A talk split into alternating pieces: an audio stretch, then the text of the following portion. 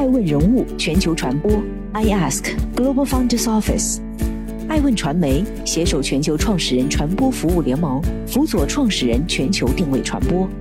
欢迎您每天聆听爱问人物。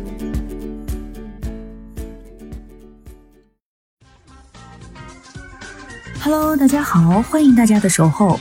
本期播出的爱问人物是楼南石。气味图书馆还能否再造出凉白开这样的爆款？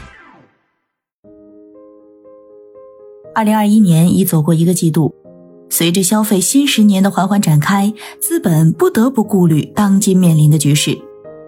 一方面是以持续一年以上的新冠疫情，让人们对死亡更抱以畏惧，生活和自我精神型、成长型产品将更有发展空间。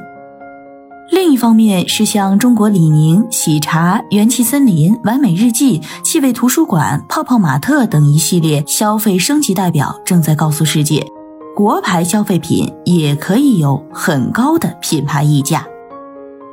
今天的主角正是气味图书馆的创始人楼南石，这位八五后女 CEO 把气味卖出三个亿，旗下产品销量连续三年天猫 Number One。他曾这样描述产业趋势：业界有条经验标准，如果一个品牌出现明星产品，且该系列能占到业绩的百分之二十以上，这个品牌的营收和利润都会迎来一个明显的拐点。而气味图书馆也把楼南石的明星品牌经验标准做到了极致。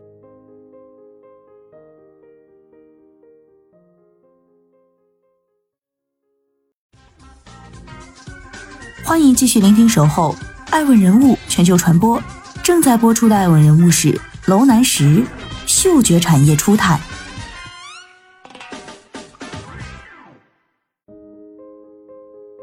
一九八五年，楼南石出生在一个做房地产生意的家庭里，十六岁就远赴新西兰求学，毕业于奥克兰大学当代艺术系。成年以前，楼南石一直过着锦衣玉食的千金生活，还曾得到父亲许诺，十八岁生日礼物是买一辆法拉利。然而，父母早逝的消息猝不及防地压在了少女的身上，其中落差让这个落魄公主过早地体会到了各种人情冷暖。在一档综艺节目中，楼南石回忆道：“母亲离开我的时候，我才九岁；父亲离开我的时候，我也才十八岁。”我十八岁才知道，人在和不在的时候差别怎么可以有这么大？人家都笃定了，今天你家完了。以前那些对你好的人，在你落魄的时候还要过来踩你一脚。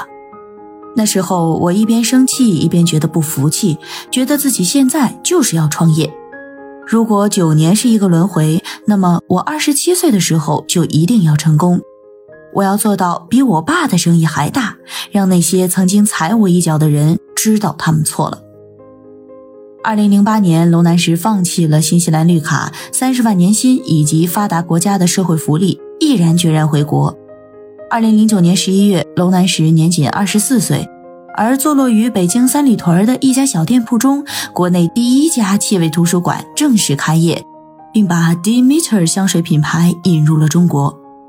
二零零九年到二零一四年可以说是气味图书馆创业的第一阶段，在这期间，气味图书馆前前后后代理了全球二十多个品牌，在全国开了四十多家线下店铺。但最强香水代理并不是楼南石的终极目标，他想创造属于自己的 IP。不过，楼南石认知很清晰。他的世界观还是陈旧的世界观，在一个过时的东西上建造一个非过时性的东西是不现实的。在国内香水界引领文艺复兴为时尚早。在经历了五年的代理品牌经验后，二零一四年年初，气味图书馆从代理商身份转型，开始做自主品牌。紧接着，针对中国大陆消费者气味喜好进行了研究和产品开发。气味图书馆旗下的花香系列、城市系列等产品得以陆续推出。受祖马龙的蓝风铃、鼠尾草与海盐、罗勒与橙香等热门国外香水 IP 影响，气味图书馆的雏菊女士、薰衣草、鼠尾草、睡莲等植物花香型产品成为了符合市场趋势的平替，销量也维持着百分之七十左右的增速。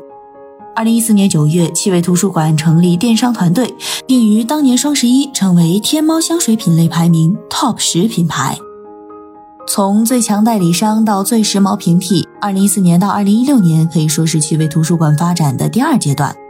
然而，也正因为产品过于趋近市场趋势、大众审美，气味图书馆也并不能成为令消费者耳目一新的新国货。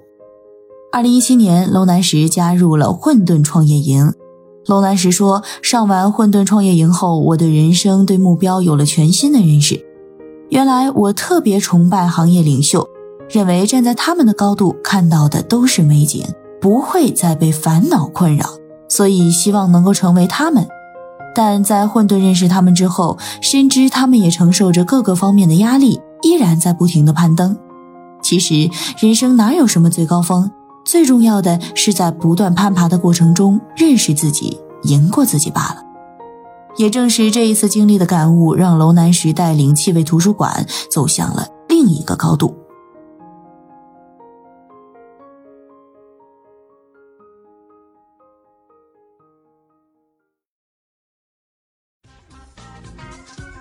欢迎继续聆听《守候爱问人物全球传播》，正在播出的爱问人物是楼南石。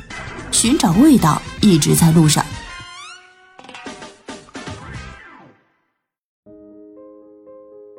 在混沌创业营中，李善友教授讲的“舍九取一，十倍好”，让楼南石感触很深。他认为，过去大多数中国品牌做的都是渠道和品类的生意，并不是真正围绕消费者做品牌。而当人们的购买渠道和眼球聚焦开始快速发生变化，商家又开始玩起流量战。只为砸营销推爆款，但品牌真正的本质其实是品牌心智，需要爆品，更需要基于爆品建立认知。这一系列感悟基于楼南石笃信的明星品牌经验标准。爆款背后逻辑复杂，归根结底是为品牌注入感情与认知。迪奥小姐有版权，但香水并非法国人独有驰名。紧接着，在海外品牌强势主导的产业格局下，龙南石转变了产品策略，借助 IP 打造属于中国人的香水。龙南石认为，如果继续按照欧洲的逻辑研发产品，即便产品没问题，产业也不会被市场认可，因为它没有中国文化和故事，而且气味也不一定受中国人喜欢。中国香水品牌想要独立和成长，必须与中国文化相融合。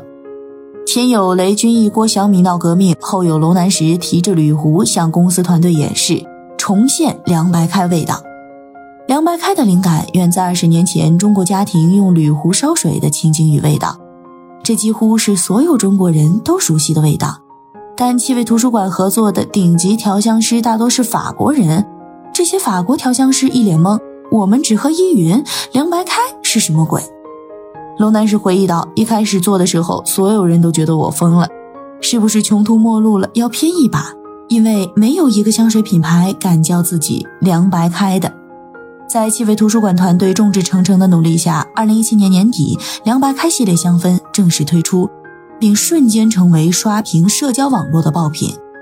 二零一八年双十一卖出四十多万瓶，全年累计销量超一百万瓶。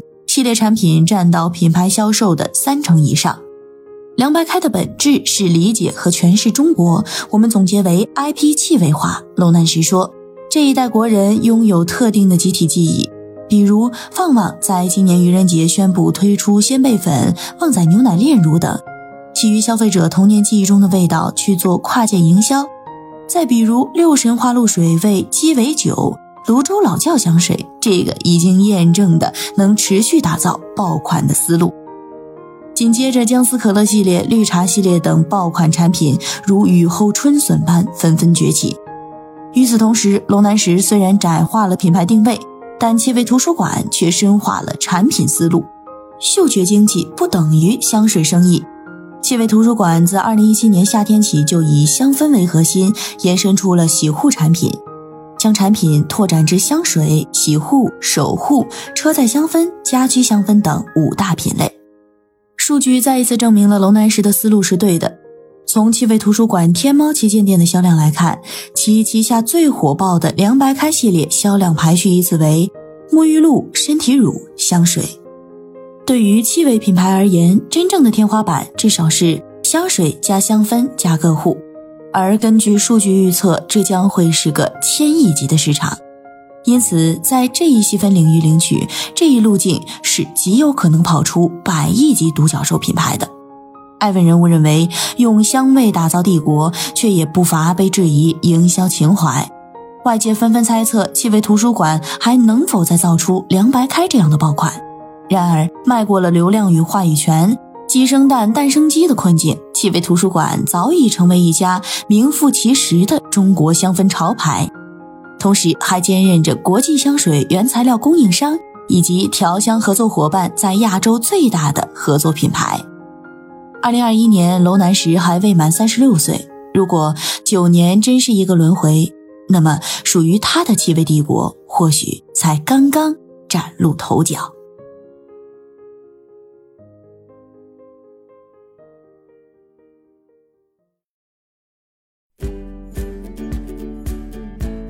顶级人物，欢迎关注每周六晚十一点海南卫视，同步在学习强国 APP 直播。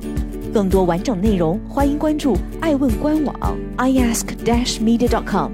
更多精彩内容，也可以搜索爱问人物抖音号 iaskleaders。爱问人物全球传播，iask Global Founders Office。